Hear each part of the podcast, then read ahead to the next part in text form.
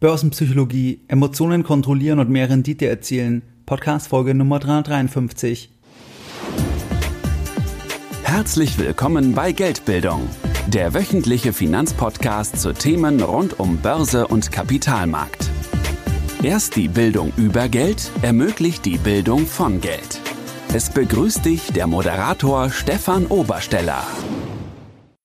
Herzlich willkommen bei Geldbildung. Schön, dass du dabei bist. Jeden Sonntag da erhalten über 10.000 clevere Privatanleger meinen wöchentlichen Geldbildung-Newsletter und das Ganze schon seit vielen Jahren, seit 2014.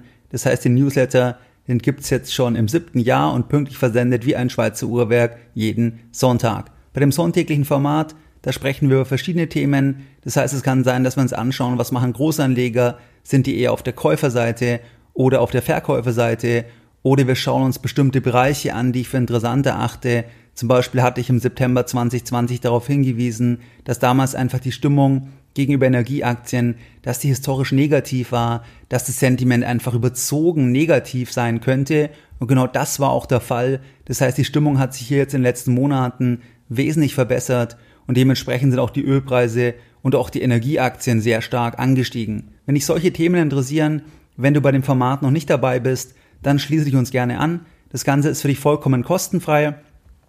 Und du kannst dich jetzt uns anschließen, indem du auf geldbildung.de gehst und dich dann direkt auf der Startseite mit deiner E-Mail-Adresse für das sonntägliche Format von Geldbildung einträgst. In der heutigen Podcast-Folge, da möchte ich mit dir über ein extrem wichtiges Thema sprechen. Und zwar sprechen wir heute über das Thema der Börsenpsychologie. Wir sprechen über das Thema der Emotionen, dass die einfach extrem wichtig sind als Anleger, dass wir die kontrollieren sollten oder zumindest versuchen sollten, die zu kontrollieren.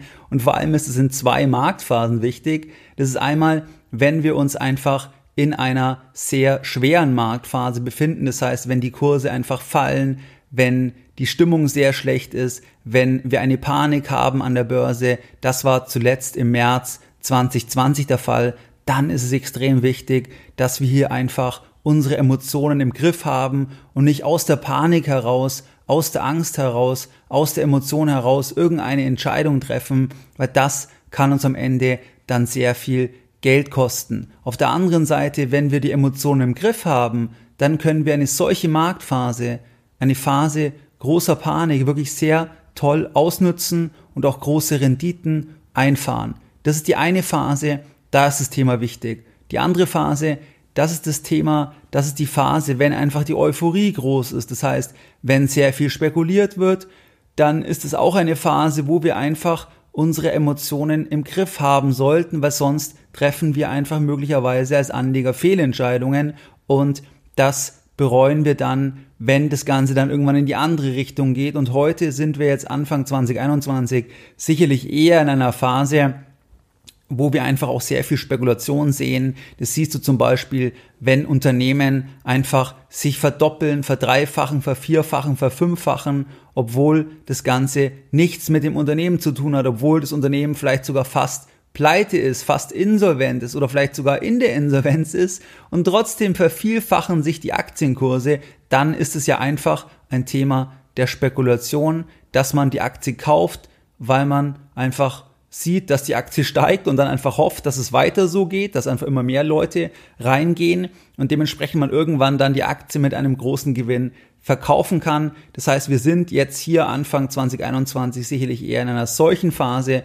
und hier ist das Thema der Emotionen ebenfalls von großer Wichtigkeit und deswegen gehen wir heute mal in das Thema rein und ich habe ein Stück weit reflektiert, was sind da Themen, die vielleicht wichtig sind, wenn wir einfach unsere Emotionen kontrollieren wollen, was sind da verschiedene Punkte. Und da möchte ich mit dem ersten Punkt starten, der aus meiner Sicht extrem wichtig ist und da ist kein Anleger vor gefeilt, auch kein Großanleger und das ist die sogenannte FOMO, abgekürzt auf Englisch, also die Fear of Missing Out, die Angst, etwas zu verpassen, dass das eine unglaubliche Sogkraft hat. Das heißt, dass diese FOMO dich dazu bringen kann, dass du einfach irgendeine Entscheidung triffst, einfach aus der Emotion heraus, dass du da dabei sein willst, weil du hoffst, dass du hier auch noch schnell Geld verdienen kannst. Das kann funktionieren, das kann aber auch vollkommen daneben gehen, weil in der Regel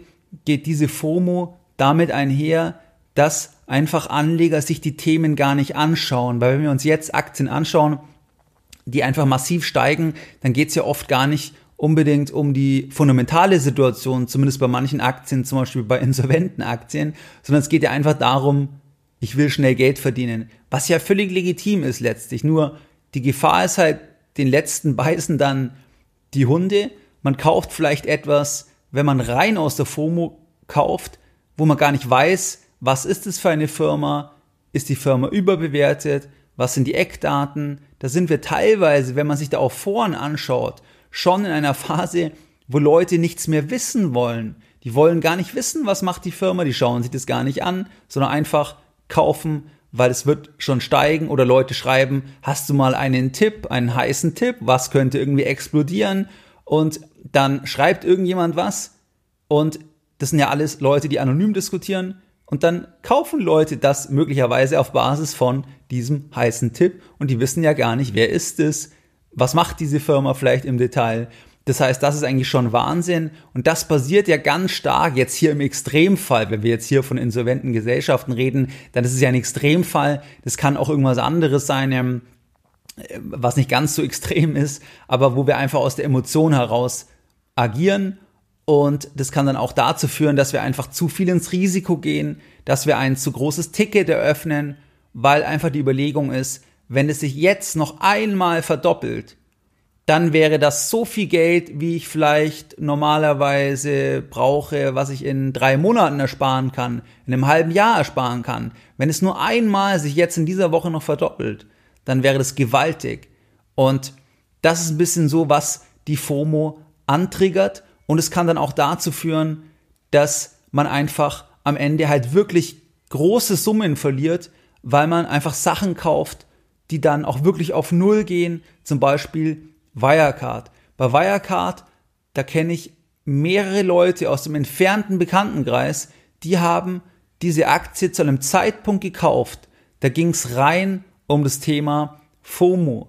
Da hatten die einfach die Überlegung, wenn das jetzt nochmal schnell nach oben schießt, dann habe ich so und so viel Geld verdient. Es ging nicht um den Inhalt. Es ging nicht um die Substanz, weil es war zu einem Zeitpunkt, wo die Substanz schon sehr stark in Frage war. Ich hatte ja auch mal eine Podcast-Folge zur Insolvenz dann gemacht. Das war dann noch später.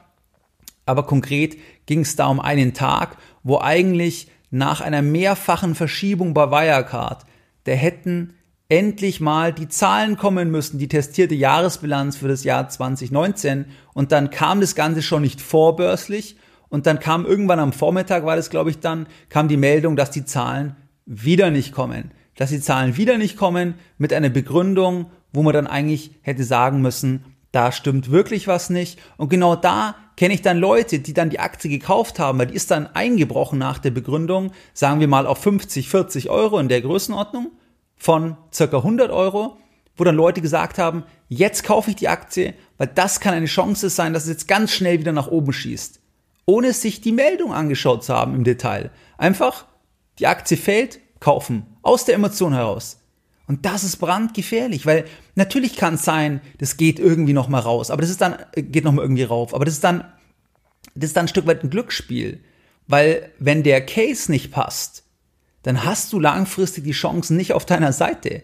Und da war es jetzt im Fall von Wirecard so, da hätte man das zu dem Zeitpunkt nicht mehr kaufen dürfen, er hätte dann einfach verkaufen müssen, weil einfach da die Meldung klar angezeigt hat, da stimmt was nicht und dann sind sie auch kurze Zeit später in die Insolvenz gegangen. Das heißt also, aus dieser Emotion heraus, da ist das Ganze brandgefährlich, dass du Fehlentscheidungen triffst. Es gibt auch große Anleger, zum Beispiel Stanley Druckenmiller, das ist eine Investorenlegende, der hat einmal gesagt, dass er im März 2000, das war rückblickend der Höhepunkt von der Dotcom-Blase, dass er da aus einer emotionalen Situation heraus einfach gekauft hat, weil er einfach das nicht mehr ausgehalten hat, auf Deutsch gesagt, dass die Kurse gestiegen sind und er hat damit alle Regeln verletzt, die er in 25 Jahren gelernt hatte, aber er konnte dem nicht standhalten. Das heißt,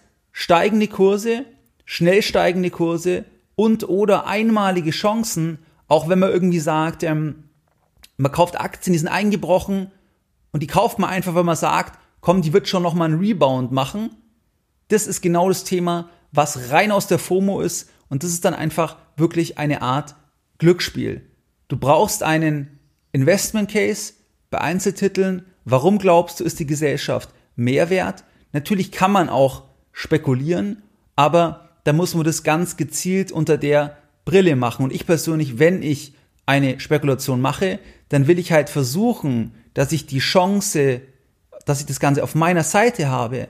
Und dann geht es nicht in einer Roulette-Manier, sondern dann geht es in einem ganz eng abgesteckten Feld, wo man auch ganz genau weiß, was ist vielleicht auch der Hintergrund von der Gesellschaft, warum ist es vielleicht übertrieben? Oder man weiß zum Beispiel, das kann man ja auch machen, dass man sagt, das ist ein Hype und da sind wir jetzt eher am Anfang. Das heißt, es wird noch viel größer, weil noch viel mehr Leute darüber berichten werden. Dann werden viel mehr Leute draufkommen, dann wird noch viel mehr Kapital reinfließen. Dann braucht man in solchen Fällen aber auch natürlich eine Exit-Strategie, weil dann ist es kein Buy-and-Hold-Fall, wenn man das als so eine eng abgesteckte Spekulation sieht. Aber viele Privatanleger das sehe ich ganz klar, dass die einfach blind irgendwelche Titel kaufen, die gefallen sind, auf einen Rebound spekuliert oder die einfach sich verdoppelt haben, vielleicht geht's noch mal weiter oder auf Basis auch von irgendwelchen Meldungen, zum Beispiel es gibt irgendeine Meldung, die positiv ist, dann steigt die Aktie und dann sagt man, ja schau mal, das ist ja die Meldung, jetzt wird's ja immer weiter steigen, aber die Frage ist ja auch immer, was ist auch schon eingepreist in dem Titel? Das heißt, oft ist dann eigentlich das auch schon wieder rum ums Eck. Und wenn du jetzt Anlegermagazine anschaust, dann ist es ja oft so, dass die After the Fact berichten. Das heißt, es tritt etwas ein, dann explodiert die Aktie und dann wird darüber berichtet. After the Fact. Und im Rückspiegel sagt man dann, schau mal, das hat sich so entwickelt. Und deswegen ist es ja eher auch ein Kontraargument, wenn etwas überall diskutiert wird, weil es ja nur deswegen überall diskutiert wird, weil es schon eingetreten ist, dass die Preise so gestiegen sind. Wenn die Preise nicht so gestiegen wären, dann gäbe es ja die FOMO gar nicht, in der Regel, die dazu, also dass dann so viel berichtet wird, ähm, weil so viele Leute danach suchen, wie kann ich es kaufen, wie kann ich Geld verdienen. Und da gibt's halt dann Extrembeispiele. Insolvente Gesellschaften oder 2017 zum Beispiel bei Altcoins kann ich mich noch sehr gut daran erinnern, ähm, wo wirklich, wo wirklich Altcoins ohne Substanz ähm, wirklich da Bewertungen hatten, was einfach Wahnsinn war, aber die Leute gesagt haben, das Thema wird so groß, das wird alles überschreiben und diese Preise sind gestiegen, was auch dann die Rechtfertigung ist. Das heißt, das ist gerade das Gefährliche. Das heißt, die Preise steigen und damit denkt man dann, schau mal, das ist eine gute Sache, weil die Preise steigen. Da wird man sich sicherer, dann kauft man vielleicht noch mehr und die steigenden Preise, die beruhigen. Und das ist natürlich brandgefährlich, weil natürlich können in einer Spekulationsblase Preise sehr extrem steigen, bis sie es nicht mehr tun. Und im Falle bestimmter Altcoins 2017, da sind die halt dann auch wertlos geworden. Komplett. Und da bringt es dann nichts, wenn du vorher 500% gemacht hast, wenn du nichts verkaufst und ähm, am Ende hast du dann nochmal ein Minus von 99,8%. Dann ist es kein, keine ähm, sinnvolle Strategie. Das heißt also, FOMO Fear of Missing Out, das ist ein ganz großes Thema und wie kannst du das vielleicht umgehen oder wie kannst du das vermeiden? Das ist extrem schwierig, vor allem auch wenn es vielleicht aus dem Freundeskreis kommt, dann ist es sehr schwierig, dass man sich da komplett frei macht und Nein sagt. Das ist aber ganz wichtig beim Investieren, dass du die aller, allermeisten Sachen nicht machst, dass du ganz gezielt die Sachen ignorierst und nur wenige Sachen machst. Zum Beispiel, dass du sagst, du setzt ganz langfristig auf ein Weltportfolio, das besparst du ganz langfristig, dann hast du vielleicht noch ein zweites Portfolio, wo du einzelne Themen spielst, aber dann nur wenige Themen, nicht Themen wie am Fließband, von der einen Aktie in die FOMO gehen, zur nächsten Aktie, zum nächsten Thema, zur nächsten Branche, das wird unterm Strich dir sehr wahrscheinlich nicht den Erfolg bringen. Was ich noch interessant fand, jetzt zur aktuellen Marktphase, das war ein Kommentar von einem britischen Investor und von dem Gründer von einem Vermögensverwalter, und zwar von Jeremy Grantham. Der hat die letzten Blasen, die, die, das Platzen der letzten Blasen richtig erkannt, also von der Dotcom-Blase und auch von der ähm, Finanzkrise. Und jetzt warnt er schon einige Monate auch hier einfach vor einer Überhitzung und er hat mal geschrieben jetzt in dem Kommentar, dass es im Jahr 1999 so war, wo sie halt schon auch gewarnt haben, wo sie auch zurückhaltend waren als Vermögensverwalter und dass es da so war, dass die Kunden richtig wütend geworden sind. Die haben gedacht, dass hier der Vermögensverwalter einfach den Kunden, den Mandanten die Gewinne nicht gönnt, weil die Märkte sind weiter gestiegen. Er hat aber schon gewarnt, weil er gesagt hat, das ist eine Blase und per Definition weiß man nicht, wann eine Blase platzt. Und die Blase ist dann im März 2000 geplatzt, da wo eben ähm, ich das Beispiel hatte, wo Stanley Druckenmiller noch gekauft hatte. Ähm, aber der Grantham hat gewarnt, Kurse steigen und die Kunden werden wütend.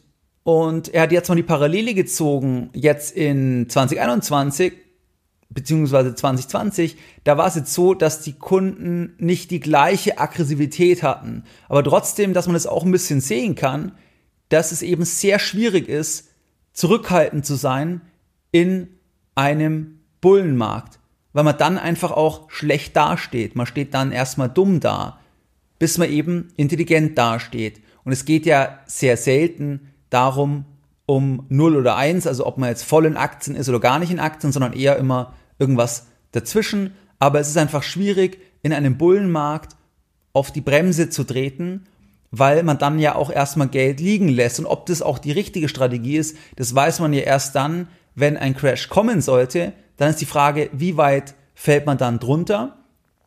Und ähm, das ist aber dann ein Spannungsfeld, was, was einfach enorm schwierig ist. Und das fand ich eben spannend, was er da ausgeführt hat, dass die Kunden, dass die schon auch wieder ein bisschen so, ja, sagen, hey, das steigt doch alles, wir müssen doch jetzt einfach mehr in Aktien gehen. Und je länger der Bullenmarkt geht, desto mehr fühlen sich alle Marktteilnehmer bestätigt. Das heißt, bis irgendwann Bären auch Bullen werden, das ist auch ein Wesen vom Zyklus. Wenn der letzte Bär zum Bulle wird, weil er sagt, ach komm, das wird immer weitergehen. Das Narrativ, die Notenbanken, die drucken, das rechtfertigt jeden Preis. Ach komm, das ist so.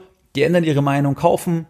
Das ist dann eigentlich eine Frage, wo ist man im Zyklus? Und es deutet dann eher an, dass man halt fortgeschritten ist im Zyklus, aber niemand weiß, wo ist der Wendepunkt, das kann niemand vorhersagen. Deswegen macht es ja auch immer Sinn, dass man auch trotzdem natürlich zu einem bestimmten Teil in Aktien investiert ist. Wie kannst du jetzt die FOMO in den Griff kriegen? Grundsätzlich ist es extrem schwierig, aber du kannst dir sagen, es gibt immer wieder Chancen. Du musst nicht bei jeder Aktie dabei sein. Du solltest die Aktien, du solltest die Themen immer genau anschauen, bevor du dich für eine Sache entscheidest, weil am Ende investierst du ja dein hart verdientes Geld. Und natürlich kannst du Glück haben, aber darauf kann ja keine Strategie aufgebaut sein, dass man einfach wie wild irgendwelche Titel kauft, die dann irgendwie steigen, dann verkauft man es wieder. Das funktioniert einmal, zweimal, dreimal, viermal und irgendwann nicht mehr. Und wenn man dann so ein Thema hat wie Wirecard, dass man das dann zu dem Zeitpunkt nicht verkauft oder sogar nachkauft, dann kann es die Rendite für Jahre einem verhageln, wenn man dann ein großes Ticket macht.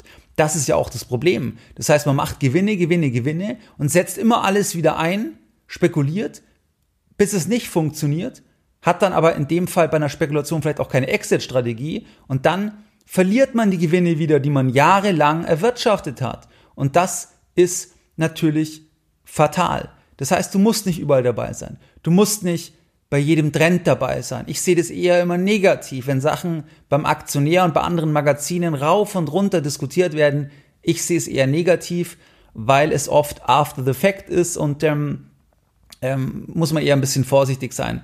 Und dann ist einfach das Thema, wenn du wirklich die FOMO hast, weil zum Beispiel bleiben wir jetzt mal bei Kryptoassets, weil zum Beispiel irgendwie ein Freund, ein Arbeitskollege, der empfiehlt dir irgendwas und dann sagt er, schau mal, gestern habe ich dir empfohlen, heute steht es 50% höher.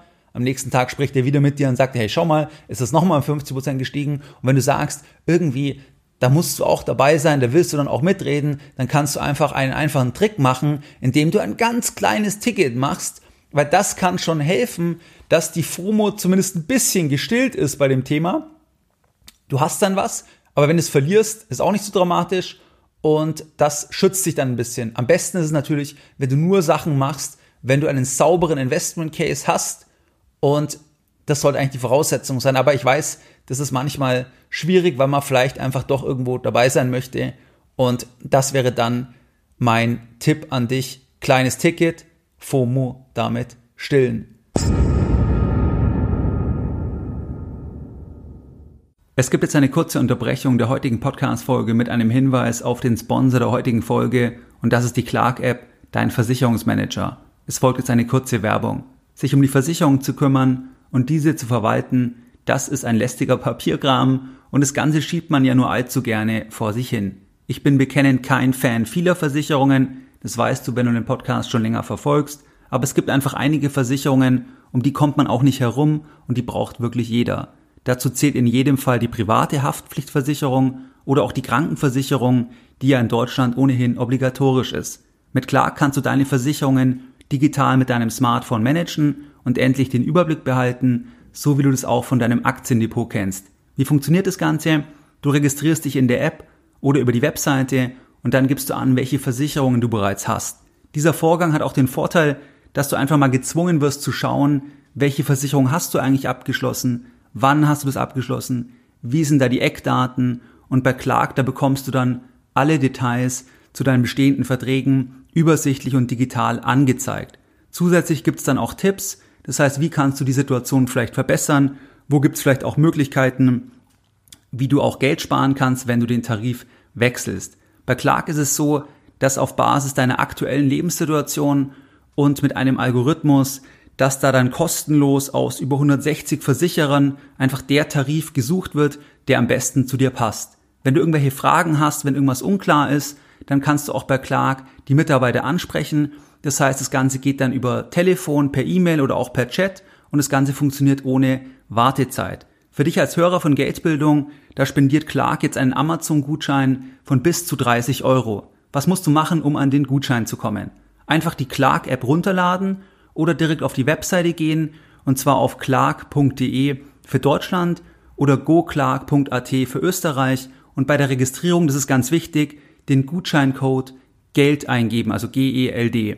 Wenn du eine Versicherung dann hochlädst, dann erhältst du einen 15-Euro-Gutschein. Bei zwei Versicherungen erhältst du einen 30-Euro-Gutschein. Was ganz wichtig ist, du musst keine neue Versicherung abschließen. Das heißt, es reicht einfach, zwei Versicherungen raufzuladen, dann bekommst du den 30 Euro Amazon-Gutschein. Die Teilnahmebedingungen findest du in den Show Notes.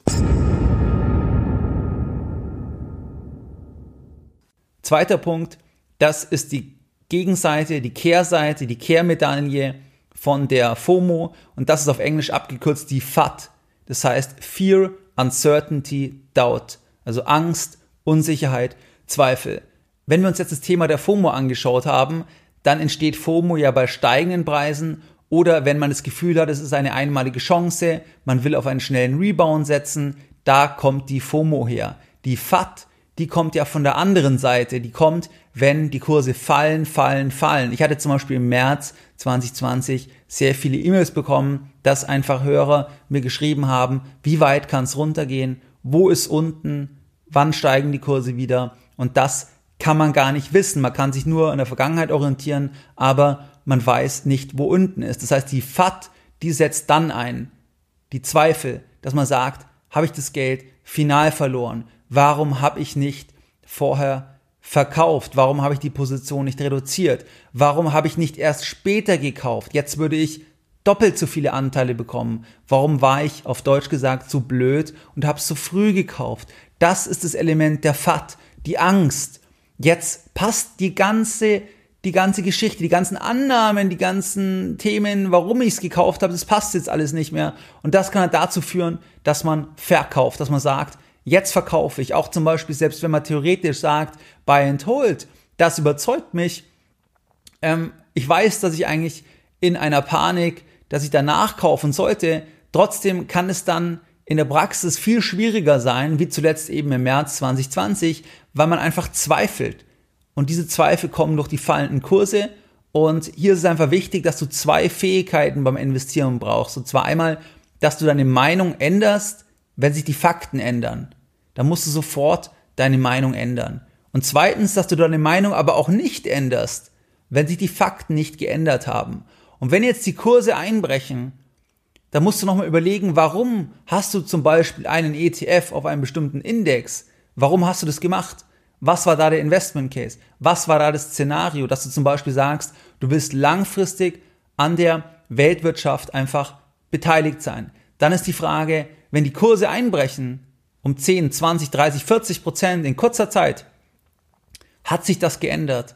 Das heißt, glaubst du, dass langfristig die Weltwirtschaft nicht besser dastehen wird, dass langfristig nicht die Kurse höher stehen werden, auch wenn das zehn Jahre theoretisch dauern kann, zwölf Jahre dauern kann. Aber hat sich das verändert? Und wenn du zum Ergebnis kommst, es hat sich nicht verändert, dann solltest du auch deine Meinung nicht ändern, dann solltest du keine FAT bekommen, sondern dann solltest du eher sagen, jetzt ist es eine Chance, dass du halt zukaufen solltest, weil sich die Fakten nicht geändert haben. Das heißt, maximale Unsicherheit, das ist kein Verkaufssignal, sondern ist letztlich ein Kaufsignal, wenn der Investment Case der gleiche geblieben ist. Das heißt, wenn du sagst, Gold macht als Beimischung Sinn, du hast einen bestimmten Case bei Gold und Gold bricht ein, Gold bricht ein auf 1500 Dollar je Feinunze, dann ist es natürlich umso besser dann zu kaufen, weil die Fakten haben sich ja nicht geändert, wenn es so ist, weil du einfach mehr bekommst, wie wenn du bei 17, 1800 Dollar kaufst. Und trotzdem fällt es Leuten schwieriger,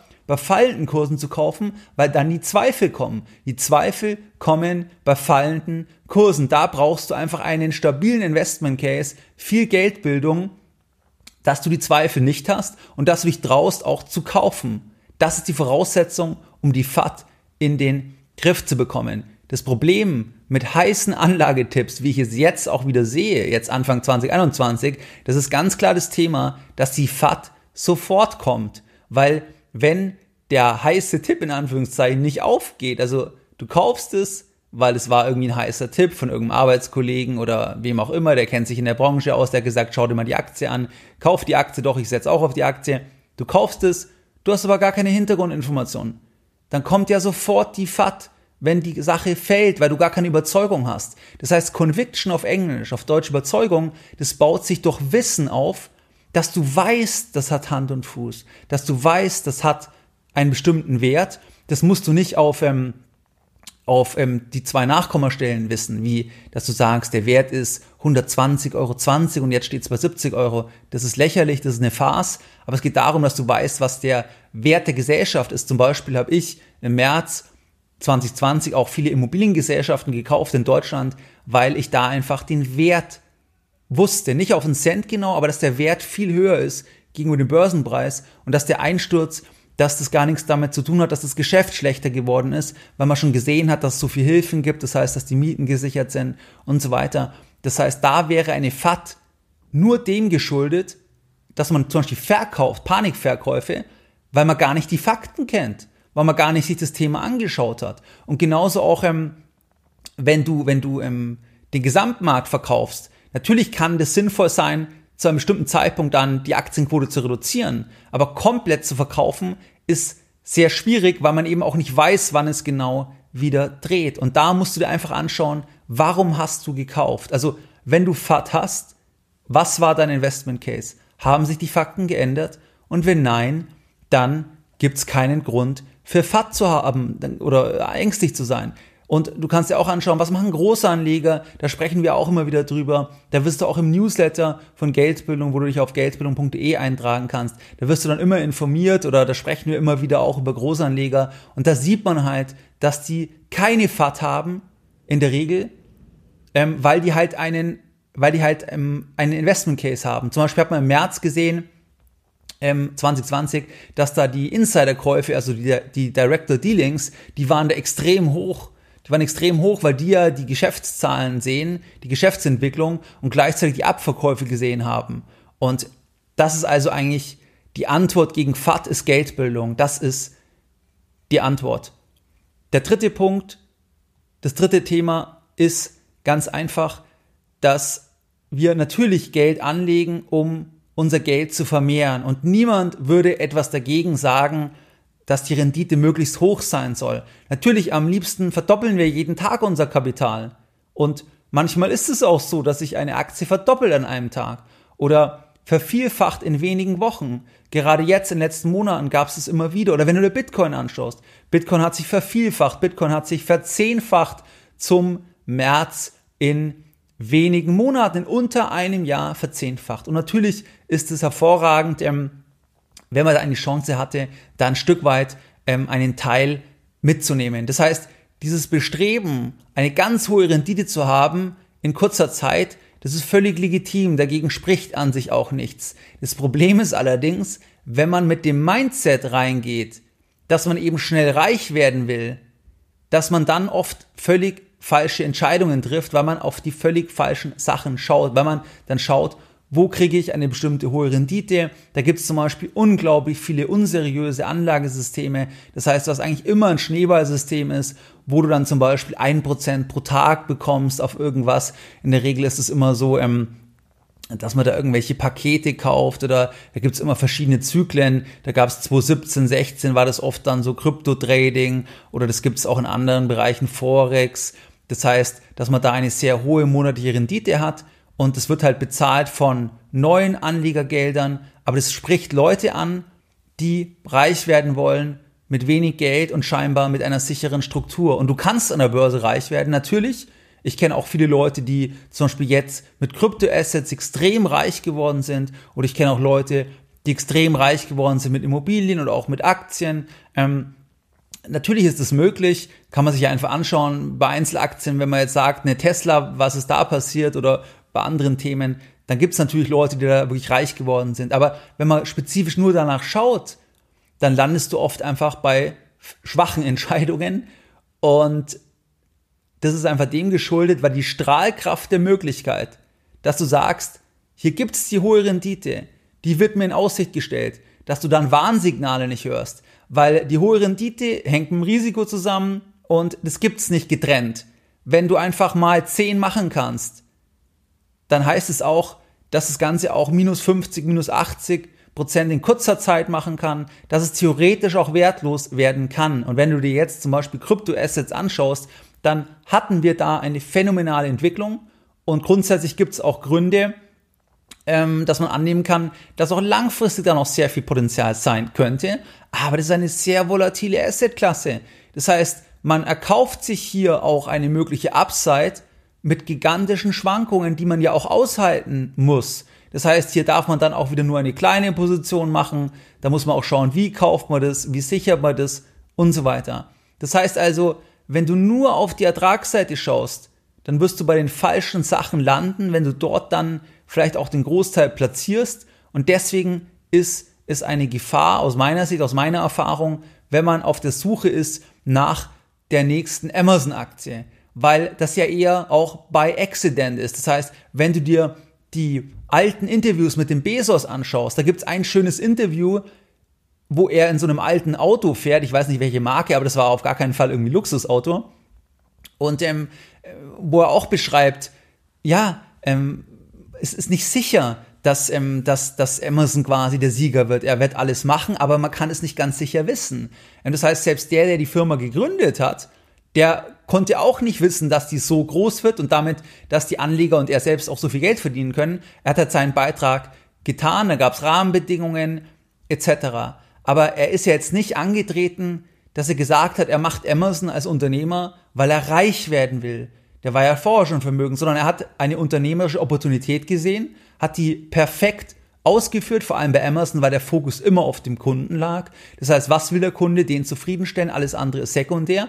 Das hat ihn dann im Ergebnis als Abfallprodukt reich gemacht, aber nicht, ich will reich werden und das ist mein absoluter Fokus. Und aus meiner Sicht ist es sehr, sehr hilfreich, ähm, wenn, wenn man das ähm, ähm, so sieht. Und da gibt es auch ein super Zitat von Jamath, den Nachnamen kann ich nicht aussprechen, den ich aber sehr schätze, ist ein Tech-Unternehmer, der hat einmal gesagt, Zitat Anfang, Very few people become wealthy by focusing on becoming wealthy. Of all the rich people that I have met, they have always been focused on solving a problem. Zitat Ende.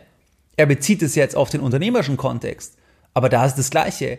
Wer sich selbstständig macht oder Unternehmer wird, weil er reich werden will, nur deswegen, ja, das ist in der Regel nicht ideal, weil, weil es ja auch ganz viele Probleme gibt, Herausforderungen und das reicht dann nicht, die Motivation oben zu haben, sondern es ist dann eher vielleicht ein Abfallprodukt. Natürlich bietet es die Möglichkeit, dass der Deckel offen ist, aber ich kenne eigentlich niemanden, wo ich sagen würde, der ist sehr reich, ähm, der zum Beispiel unternehmerisch tätig ist, nur deswegen, sondern oft ist es einfach ein Abfallprodukt ähm, von der Tätigkeit, von dem unternehmerischen Erfolg, aber es ist nicht der alleinige Fokus. Das heißt, als Anleger, ja, Du kannst mit einzelnen Investments sehr viel Geld verdienen, aber wenn das nur der Fokus ist, dann gibt es die Gefahr, dass du da falsche Entscheidungen triffst. Und es gibt ein super Zitat von André Costolani, der hat einmal gesagt, Zitat Anfang, ich kann Ihnen nicht sagen, wie man schnell reich wird, ich kann Ihnen aber sagen, wie man schnell arm wird, indem man nämlich versucht, schnell reich zu werden. Zitat Ende. Und das drückt genau das aus, was wir eben besprochen haben. Der nächste Punkt, der aus meiner Sicht auch aus der Börsenpsychologie, aus der Sichtweise heraus extrem wichtig ist, das ist ein Punkt, den ich jetzt auch immer wieder beobachten kann, wenn man sich Kommentare anschaut, wenn man sich Foreneinträge anschaut. Und das ist das Thema, dass stark steigende Kurse, dass es dort einfach eine Gefahr gibt. Das heißt, wenn die Kurse stark steigen, wenn du sehr große Buchgewinne hast, dann kann das einfach die Gefahr in sich behalten, in sich beherbergen, dass du einfach überheblich wirst, dass du einfach überschätzt deine Fähigkeiten als Investor, als Anleger, weil du den enormen Kursanstieg, weil du den, deiner eigenen Fähigkeit zuschreibst. Und das ist extrem fatal, weil das dann dazu führen kann, dass man mit einer Überheblichkeit auch neue Themen angeht und dementsprechend dort zu viel Geld investiert, sich zu sicher ist, sich Sachen nicht genau anschaut, vielleicht wenn man glaubt, man weiß eh, wie es läuft und dann dort viel Geld versenkt. Und das sehen wir jetzt auch wieder, dass zum Beispiel auch bei Kryptoassets, wo ich ja auch grundsätzlich das einen sehr interessanten Markt finde, dass man dort auch sieht, dass Leute dann einfach überheblich werden, weil sie einfach andere Meinungen gar nicht mehr zulassen, was ich eh schlimm finde,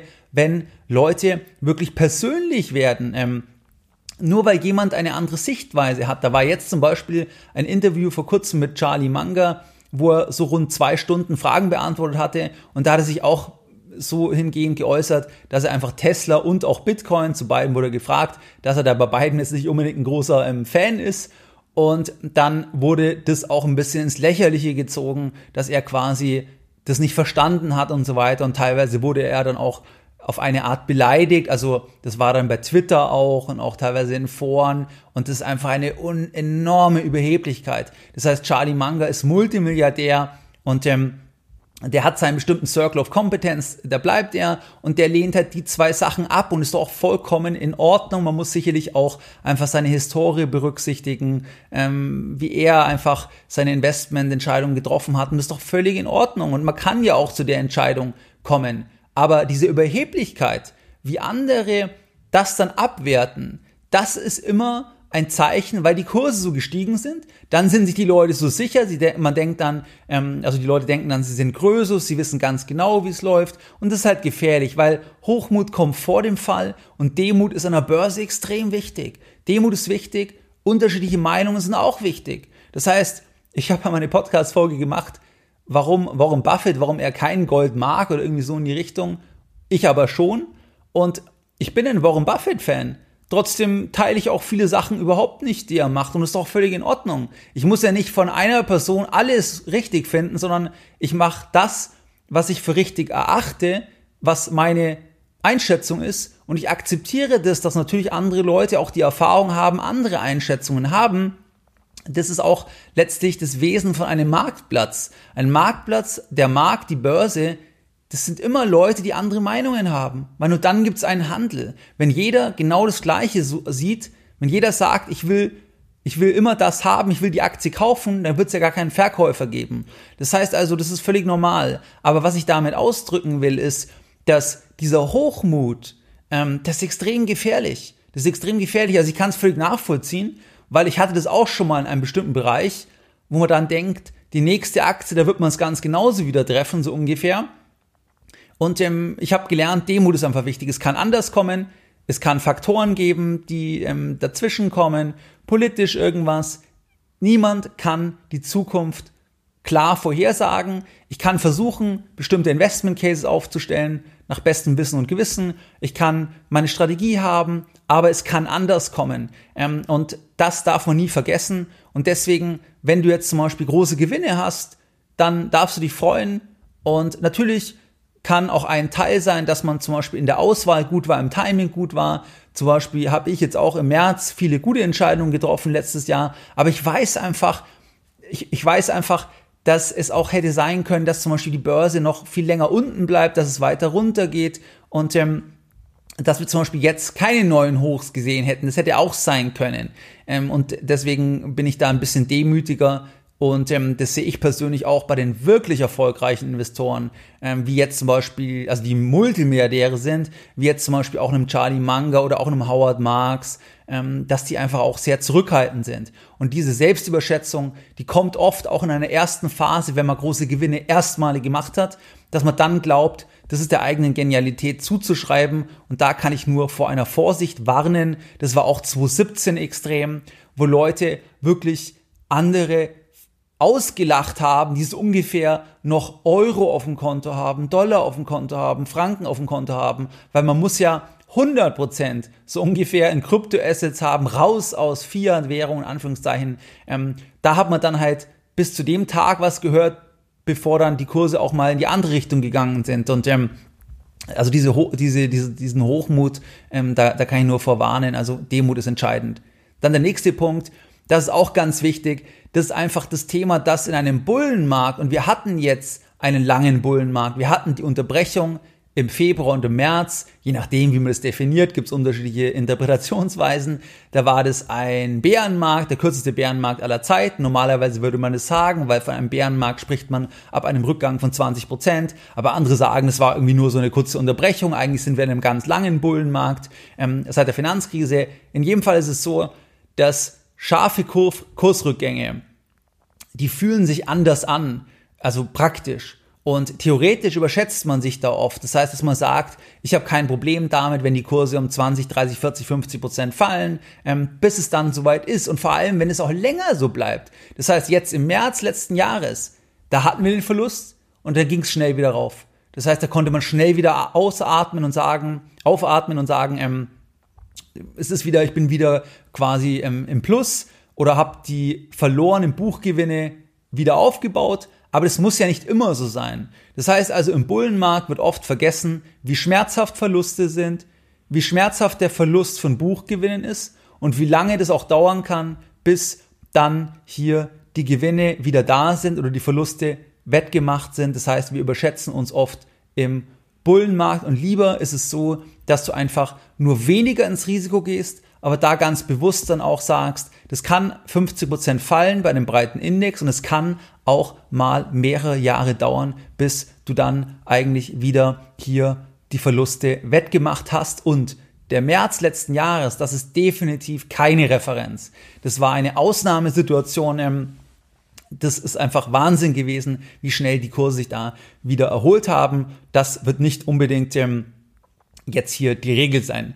Der nächste Punkt, das ist das Thema, wenn wir Gewinne im Depot haben, dann freuen wir uns und dann kann es auch dazu führen, dass wir uns dann irgendwie smarter fühlen, dass wir uns klüger fühlen, weil wir die Gewinne dann der eigenen Fähigkeit zuschreiben. Und grundsätzlich ist es in Ordnung, kann man das natürlich so sehen. Aber die Gefahr ist ganz einfach, dass wenn du dich wesentlich klüger fühlst, wenn du Gewinne hast, dann machst du dich auch angreifbar bei der Downside. Weil wenn dann die Kurse fallen, dann fühlst du dich auf Deutsch gesagt dümmer und das fühlt sich dann sehr schlecht an. Da gibt es eine wunderbare Aussage von Jeff Bezos, sinngemäß, das hat er immer bei Meetings gesagt, dass wenn die Aktie von Amazon in einem Monat um 30% raufgegangen ist, dann sollte man sich nicht 30% smarter fühlen, weil das Problem ist, wenn dann die Aktie in einem Monat um 30% fällt, dann fühlt sich das nicht besonders gut an. Ähm, wenn man sich dann einfach 30 Prozent ähm, dümmer fühlt, auf Deutsch gesagt.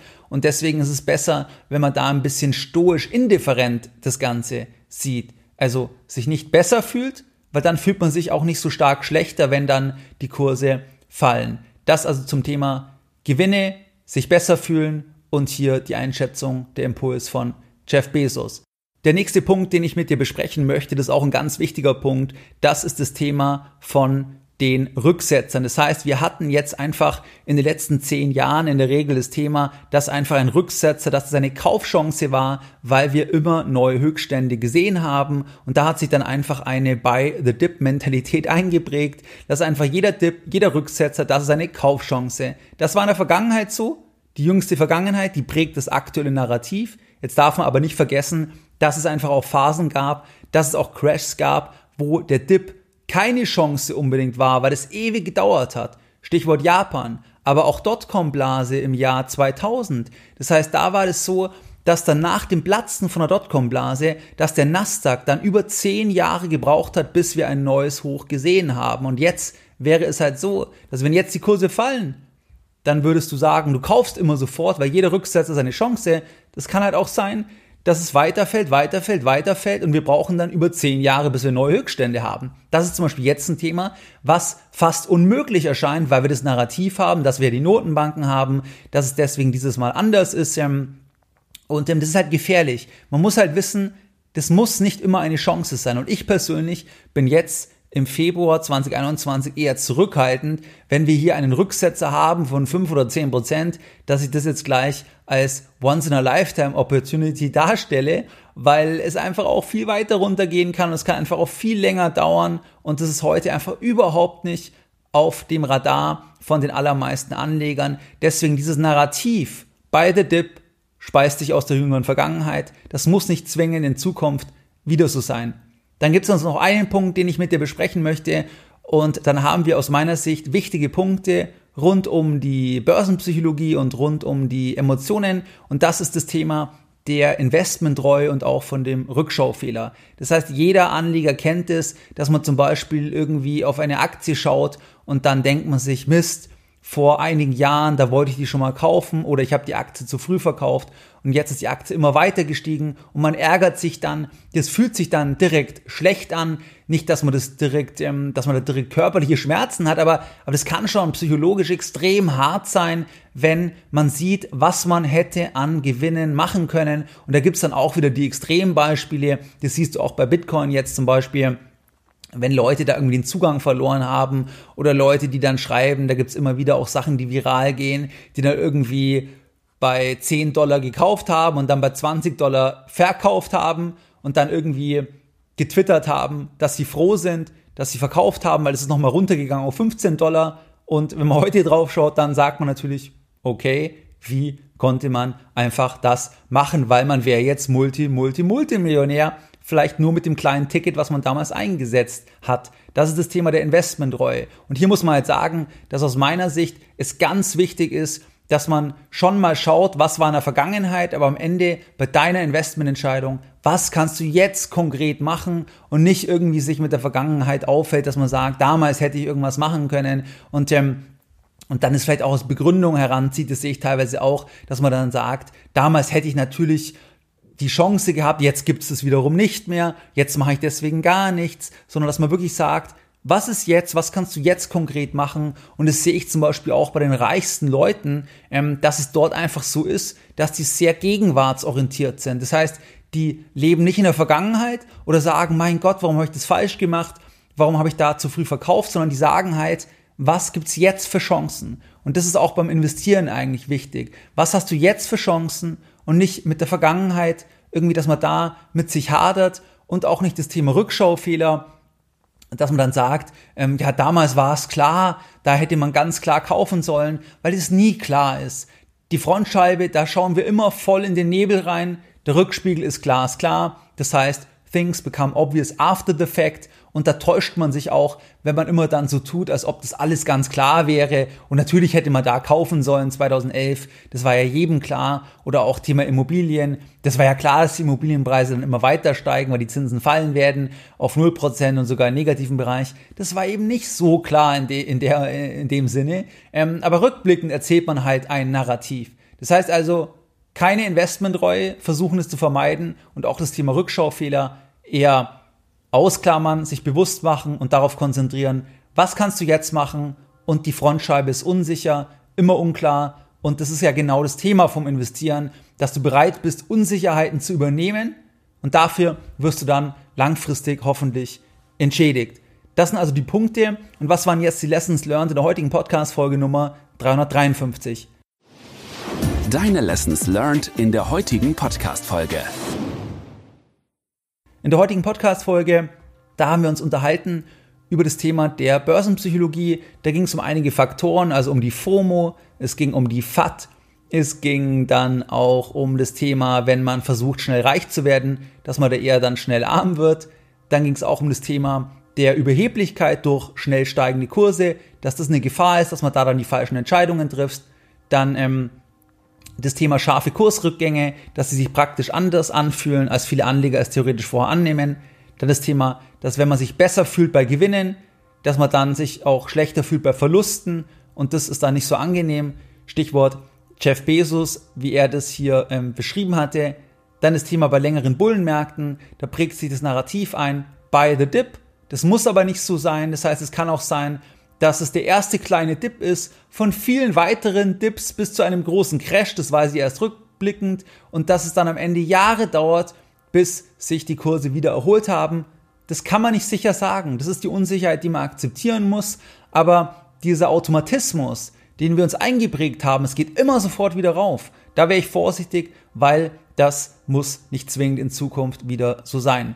Dann das Thema Investmenttreue und Rückschaufehler, dass man eigentlich schauen sollte, was kann ich jetzt machen und nicht die Vergangenheit, wie wir es vielleicht auch in anderen Lebensbereichen machen, irgendwie verklären, dass man sagt, ähm, dass man das anders wahrnimmt, dass man sagt, das war ja klar, damals hätte man das so und so machen sollen. Wie du es gewohnt bist, da möchte ich auch die heutige Podcast-Folge wieder mit einem Zitat beenden. Und heute ein sehr spannendes Zitat, was wirklich heute zu dieser Podcast-Folge passt. Und zwar von Charles Kindleberger.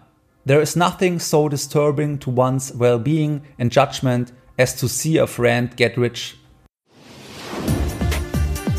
Mehr Informationen zu Themen rund um Börse und Kapitalmarkt findest du unter www.geldbildung.de. Und immer daran denken, Bildung hat die beste Rendite.